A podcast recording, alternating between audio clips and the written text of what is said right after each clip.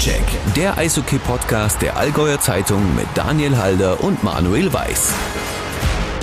Herzlich willkommen und kaum sind die Ostertage vorbei, haben wir uns einen richtig, richtig tollen Gast geholt. Einen Spieler, der im gleichen Jahr geboren ist wie ich, lieber Daniel und deswegen muss er gut sein. Ja, ein Spieler, der große Erfolge gefeiert hat in zehn Jahren in Mannheim, der, der im Ausland gespielt hat, der bei Augsburg war in der vergangenen Saison und früher schon mal. Und ich freue mich richtig, weil er, wir haben uns, glaube ich, vor zwei Jahren im Sommer bei der WM ein bisschen kennengelernt, als wir gemeinsam das für die Allgäuer Zeitung begleitet haben. Und ich kann das sagen, der auch noch ein richtig sympathischer Kerl und Typ ist. Hallo Dennis Endras. Ja, erstmal Dankeschön und hallo. Ja, hallo Dennis, das freut uns natürlich riesig, dass du zugesagt hast für unseren Stockcheck-Podcast der Allgäuer Zeitung in dieser Woche. Zum einen, wir haben es gerade schon im, im Vorgespräch kurz gesagt, die Allgäu Connections auf der einen Seite natürlich, aber äh, jetzt natürlich gerade in dieser Woche gibt's ja gar keinen besseren Gesprächspartner als Dennis Endras, den Torhüter der Augsburger Panther. Und ich glaube, damit müssen wir auch einsteigen, nachdem ja jetzt klar ist,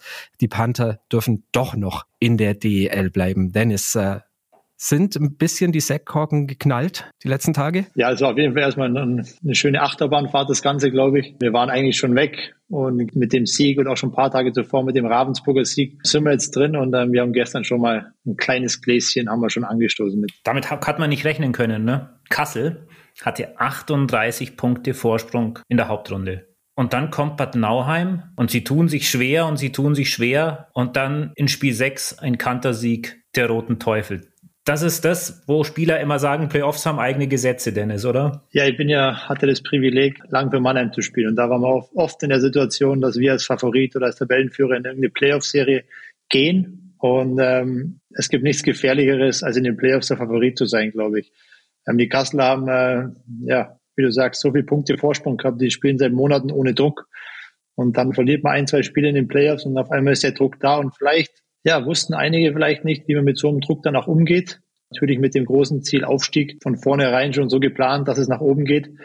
Ähm, ist nie ganz leicht mit umzugehen, aber ja, das anderen Leid, das einen freut. Also von dem her, wir nehmen das gern mit und sind jetzt einfach glücklich, dass wir, dass wir drin bleiben. Dennis, wie hast du das verfolgt die letzten Wochen? Die Saison war schwierig, logischerweise, und äh, dann willst du erstmal auch ein bisschen Abstand, äh, wenn es vorbei ist, äh, mit der Familie in den Urlaub. War das überhaupt noch ein Thema? Hat man da mit beiden Augen drauf geschaut, wie es in den DL 2 Playoffs zugeht? Oder hat man gesagt, wir können es eh nicht mehr ändern?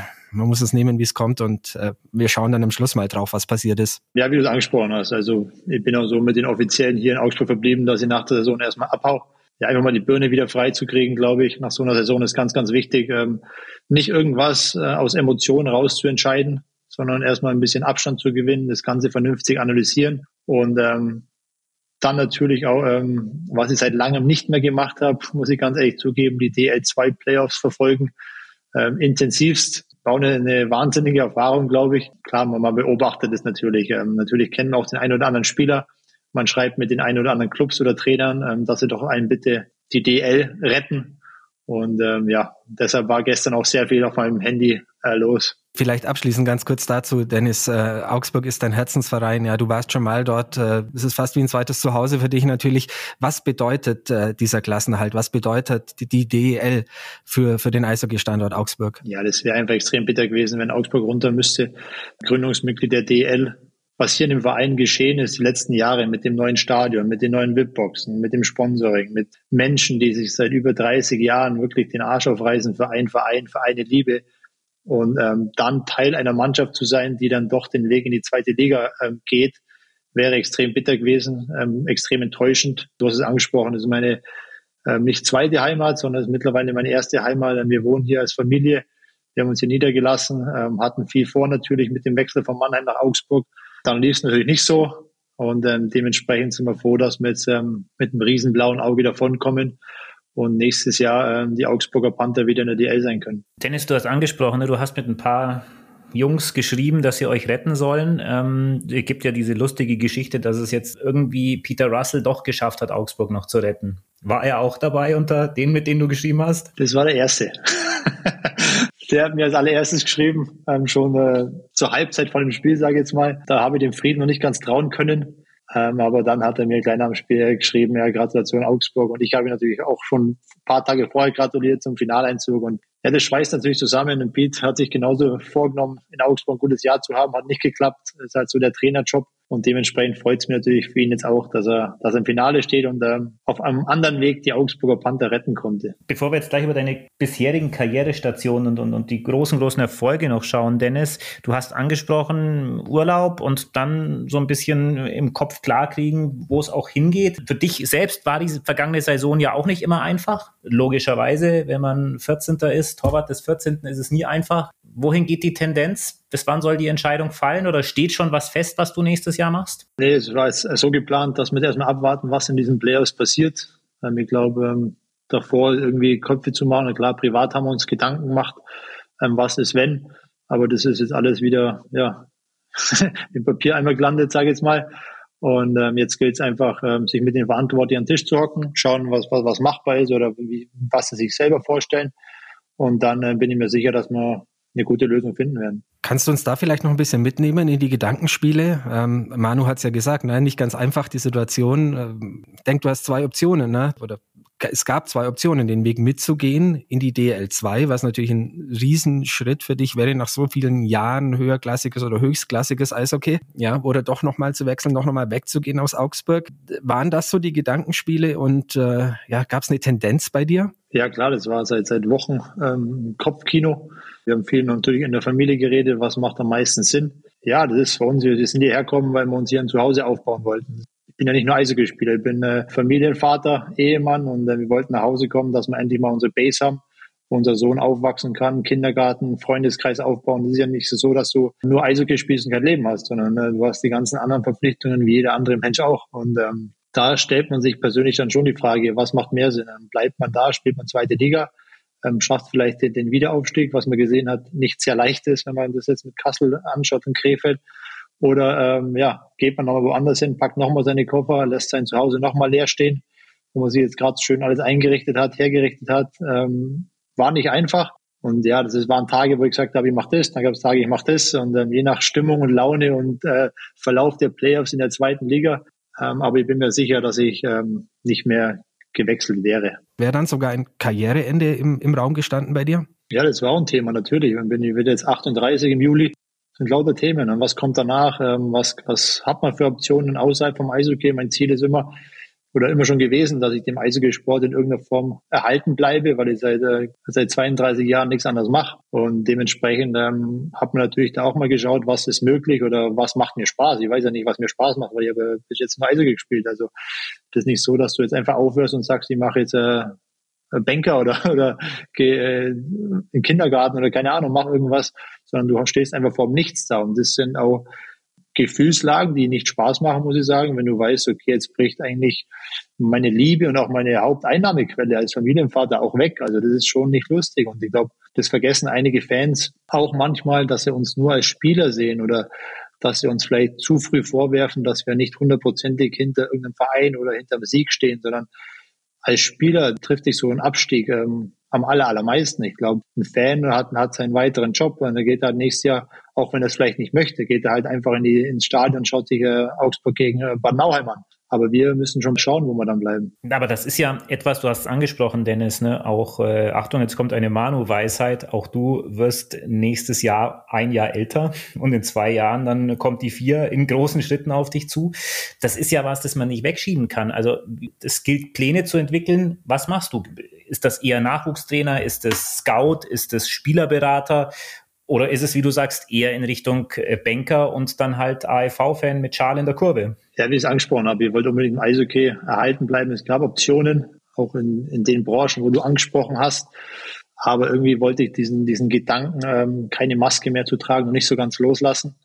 Und ähm, dementsprechend, ja, kann ich einfach jetzt für mich persönlich sagen, ich bin heilfroh, dass, dass das jetzt so ausgegangen ist, wie das, wie das ausging und einfach, ähm, ja, die Chance noch im Raum steht, dass ich äh, nochmal da hinten in die Pfosten rein darf. Dann reden wir über die Zeit, wo du die Maske getragen hast. Ich weiß ehrlich gesagt gar nicht, mit, mit was sollen wir anfangen? Die, die überragenden Jahre in Mannheim, deine, deine Auftritte international, mit der Nationalmannschaft. Was waren für dich so die Momente, wo es noch kitzelt, wenn du dran zurückdenkst? Ja, die, die Frage wurde ja auch schon oft gestellt und ich muss ganz ehrlich sagen, das ist so schwer zu beantworten, weil jedes Turnier oder jeder Erfolg, jede Mannschaft löst ganz andere Gefühle aus. Ähm, man hat mit ganz anderen Mannschaftskollegen zusammengespielt, Charaktere, die unterschiedlicher nicht sein hätten können. Und ähm, wenn man so zurückblickt, natürlich ähm, die zwei Meisterschaften mit Mannheim äh, unvergessen natürlich zwei unterschiedliche Meisterschaften. Das erste, die erste 2015, auch ein Riesenumbruch. Und dann lief es im Finale nicht so gut, haben es dann doch noch geschafft. 2019 ähm, haben wir extrem hart gearbeitet von August bis zum letzten Spiel. Ich glaube, hat teilweise auch nicht so viel Spaß gemacht, diese harte Arbeit. Aber wenn man dann am Ende diesen Pokal hochstemmt, fällt das alles von einem ab. Und ähm, rückblickend sieht man einfach die Jungs, mit denen man da in der Kabine saß, diese Stimmung in der Mannschaft, diesen Spaß. Und auch die WMs, jede WM war anders, jede WM hat neue Herausforderungen parat gehalten, Olympia, Spengler Cups. Also rückblickend muss ich sagen, ich bin einfach ähm, sowas von dankbar, das alles erleben zu dürfen oder dabei sein zu dürfen bei einer tollen Truppe, bei, bei meiner Karriere, die jetzt über die ganzen Jahre immer noch, hoffentlich immer noch weitergeht. Ich bin jetzt 38 und habe die Chance, nochmal die L zu spielen. Also ich glaube, das darf man nicht vergessen in all dem Trubel drumherum. Würdest du sagen, du sagst ja, ne, seit ja, 30 Jahren bist du Teil eines Mannschaftssports du warst immer Teil eines Teams und du hast gesagt, das waren sehr viele unterschiedliche Charaktere. Da sind Menschen dabei, die sind vielleicht so eine Art Freunde geworden. Da sind aber zwangsläufig natürlich auch Menschen dabei, wo du sagen würdest, naja, hätte der jetzt hier nicht einen Vertrag bekommen, mit so jemandem würde ich normalerweise kein Bier trinken und gar nichts machen. Macht so etwas aus jemandem so eine Art Menschenversteher, jemand, der besonders gut umgehen kann, der, der soziale Konflikte auch gut einschätzen und lösen kann? Ich glaube schon. Ich glaube, ähm, was man lernt, ist, dass man auf jeden Fall seinen eigenen Weg gehen muss egal was passiert, du musst am Ende muss es dir möglich sein, in den Spiegel zu schauen und sagen, okay, ich habe den Weg eingeschlagen, den ich einschlagen wollte, mit meinen Voraussetzungen, mit meiner Art auch mit Menschen umzugehen. Und du wirst immer Menschen treffen, die deine Art mögen oder halt eben nicht. Und mit dem musst du auskommen. Aber ich glaube, wenn du in so einer Eishockey-Kabine hockst mit 30 Mann und fünf Trainern, dann ziehen doch alle an einem Strang. Jeder will gewinnen. Man kommt eigentlich mit 99 Prozent der Menschen aus. Klar, mit dem anderen kommt es besser aus, aber jeder stellt sich dann doch am Ende des Tages hinter den Teamerfolg und das zeichnet so eine Mannschaft dann auch aus. Ich weiß, es ist immer blöd, dann jetzt jemanden hervorzuheben, aber gibt es so den einen Freund, den du in der Eishockeybranche gefunden hast? Ja, es gibt, äh, muss sagen, ich habe, wenn du 30 Jahre oder sagen wir mal 20 Jahre in der DL spielst, dann hast du einen Haufen Leute kennengelernt, Gegenspieler, Mitspieler, Nationalmannschaft und und und. Aber wenn man, wenn man wirklich ehrlich ist, ist es eine Handvoll, mit denen man wirklich regelmäßig Kontakt hat. Und ich meine, das Kontakt nicht SMS, sondern mit denen man sich trifft, mit denen man was essen geht und äh, wenn man auswärts spielt, dass man am Abend sich nur zusammenhockt, ein bisschen quatscht. Aber hier auch äh, muss ich ganz klar sagen, dass äh, auch hier die Allgäu Connections einfach immer noch überwiegt. Heimat verbindet.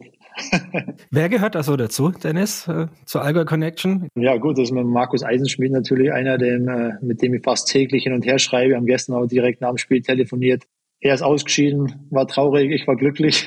Also das ist immer so, da prallen auch auf zwei Welten aufeinander. Man, versucht natürlich gegenseitig zu unterstützen, viel zu quatschen einfach. Ähm, ja, Florian Kette war zum Beispiel, Benedikt Kohl, das sind lauter alte Weggefährten, Felix Petermann, mit dem habe ich einen Stammtisch, Thomas Jörg, mit dem habe ich, der ist auch dabei beim Stammtisch. Also das sind lauter, lauter Allgäuer, ähm, die einfach von Grund auf sich nicht verändert haben in dem ganzen Zirkus, nenne ich es jetzt mal. Und das ist einfach schön, wenn man diese Jungs dann immer wieder und regelmäßig auch trifft. Dieser, dieser ganze Zirkus, ne? Du sagst ja, und es ist, es ist wirklich ein Zirkus, weil, weil wer hätte schon gedacht, in der DL2 das Finale nicht Krefeld gegen Kassel, sondern Bad Nauheim gegen Ravensburg. Ähm, auch in der DEL gab es ja Überraschungen oben. Ne? Also nicht nur, dass Augsburg drin geblieben ist, sondern auch oben gab es Überraschungen. Wer, wer wird jeweils den Pokal in die Höhe recken? Ja, es ist in so einem Finale immer schwierig zu sagen, aber ähm, nach wie vor sage ich, dass München extrem stark ist. In dem Spiel 7 kann alles passieren jetzt, aber ich finde München die Art und Weise, wie sie Schlittschuh laufen, wie sie die Scheibe behandeln, ähm, ist schon außergewöhnlich. Aber das heißt das nicht, dass Wolfsburg nicht gewinnen kann. Also es wird auf jeden Fall nochmal eine enge Nummer und ähm, wie wir es gerade angesprochen haben, im Eishockey kann man nichts planen, kommt immer alles anders und in dem Finale kann man schon dreimal nicht sagen, wer da am Ende den Pokal hochstimmen wird. Das äh, hört man ganz oft, ne? Finale ist vollkommen unberechenbar, kann alles passieren, sagst du jetzt ja auch gerade. Kannst du uns da vielleicht so als Nicht-Eishockeyspieler noch mal ein bisschen Einblick geben? Was, was macht's anders in einem Finale? Was ist anders? Ich meine, im Endeffekt sind es doch sieben Spiele. Du solltest denken, sieben Spiele, am Ende setzt sich die Qualität durch. Aber ja, oftmals ist es dann doch nicht so. Ja, es sind natürlich die zwei Mannschaften, die im Finale stehen, ähm, vollgepackt mit Qualität. Das darf man nicht vergessen. Wer, wer zwei Gegner ausschaltet in Best of Seven Serien, ähm, hat es verdient, auch im Finale zu stehen. Aber das Besondere im Finale ist einfach, jeder möchte unglaublich gern gewinnen. Und dann stellt sich die Frage, wer möchte es zu viel? Und jedes Mal, wer zu viel gewinnen möchte, macht vielleicht dann doch den einen oder anderen Fehler, nimmt die eine oder andere blöde Strafzeit. Und ähm, in einem Finale kann der erste Wechsel in Spiel 1 entscheidend sein, wer das Finale gewinnt. Und das ist einfach das, was den Sport da auszeichnet. Das ist einfach eine, eine Dynamik, die so, so, so, so eine Serie entwickelt, die man, glaube ich, in keinem anderen Sport wirklich feststellen kann. Und ähm, mir ging es ähnlich 2015. Mein, mein allergrößtes Ziel seit Kind auf war, diesen Pokal hochzustemmen. Und ich wollte es dann auch zu sehr. War für mich dann am Ende eine super äh, Lebenserfahrung und auch eine sportliche Erfahrung, ähm, weil ich mir damals geschworen habe, ähm, sowas passiert mir nicht nochmal, weil es mich einfach ähm, mental und psychisch und alles ähm, sehr belastet hat. Und die Finalserie gegen Ingolstadt damals war ja auch nicht leicht. Und ähm, 2019 haben wir geschworen, dass ich es ganz anders anpacke, mit ein bisschen mehr Lockerheit, äh, wenn es auch schwer ist, aber das Ganze auch zu genießen, weil man weiß nie, wann man wieder im Finale steht. Und dementsprechend rückblickend hat mir die Erfahrung 2015 geholfen, die Playoffs 2019 so zu gestalten, wie sie dann kamen. Dennis, du warst in deiner großartigen Karriere ein, ein, ein prägender Kopf und Rückhalt der deutschen Eishockey-Nationalmannschaft. Jetzt ist es 15 Monate her, dass du gesagt hast, dieses Kapitel ist für dich beendet.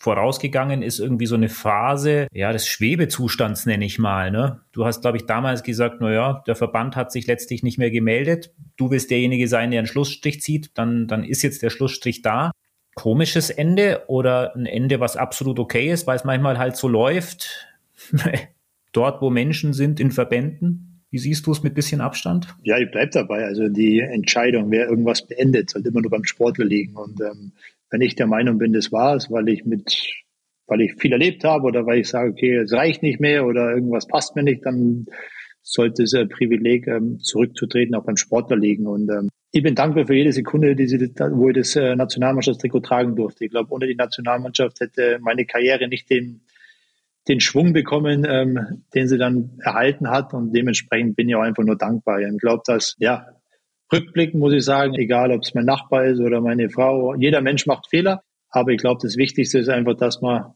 auf eine gemeinsame schöne Zeit blicken kann mit Höhen und Tiefen und ähm, das schweißt dann auch wieder zusammen. Jetzt haben wir Mitte April und auch wenn wir es irgendwie noch gar nicht, also ich zumindest kann es noch gar nicht glauben, in, in etwa einem Monat startet die Weltmeisterschaft. Ja, wie, wie schätzt du es ein? Was ist drin? Der Klassiker, Viertelfinale muss es sein?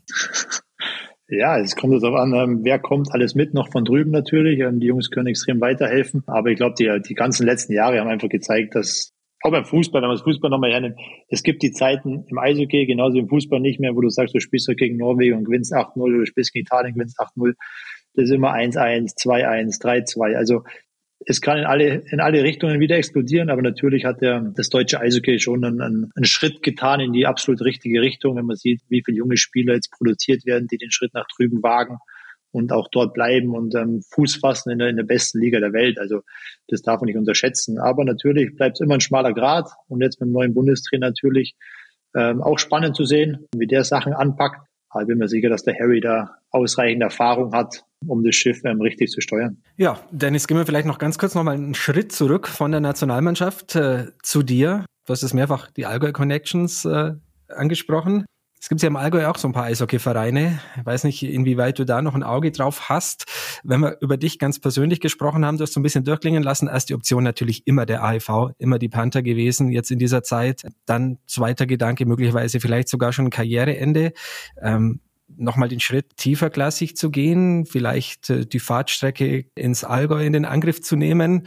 Ich werfe da mal ein paar Vereinsnamen rein, die Joker beispielsweise oder die EV Füssen. Weiß nicht, hätte es das noch gegeben oder, oder stand das nie zur Debatte bei dir? Nee, das stand alles zur Debatte. Ich habe ja auch das äh, Kaufbeurer Eishockey, sage ich jetzt mal, verfolgt, weil Michael Greitel, der Geschäftsführer der, der Kaufbeurer ist, mit dem ich auch einen sehr guten Kontakt habe, da aber auch bei Spielen, habe auch da das erste Playerspiel gegen Nauheim gesehen. Ja, das waren laute Überlegungen.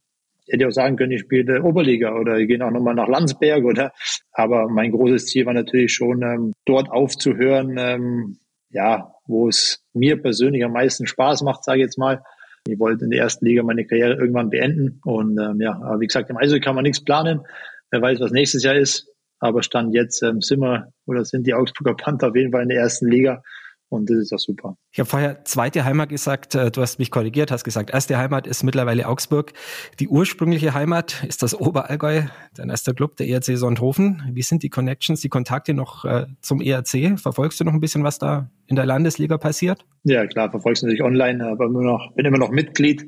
Das heißt, meine Mitgliedsbeiträge, das werde ich auch nach wie vor bestehen lassen, weil es einfach, ja, mein erster Verein war. Aber die Zeit, dass ich jetzt ein Spiel anschaue, gab es natürlich jetzt in der Saison nicht. Aber ich bin nach wie vor oft in Sonthofen bei meinen Eltern natürlich, bei meinem Bruder. Bin da nicht so gern oder nicht so oft im Stadion, was meistens Sommer ist, bin dann mehr in den Bergen unterwegs, bisschen Energie tanken, Natur genießen und dann geht's wieder ab nach Augsburg. Dann lass uns mal, Dennis, noch über ein ganz anderes Thema sprechen, auch sehr erfolgreich, weil wir gerade schon auch beim DEB-Team war. Es äh, läuft derzeit die Frauennationalmannschaft mit einer riesigen Überraschung gestartet, ne, mit einem 6 zu 2 Sieg eigentlich als klarer Underdog gegen Schweden gewonnen das Finnland-Spiel lassen wir mal ein bisschen außen vor. Das war dann die erwartete Niederlage.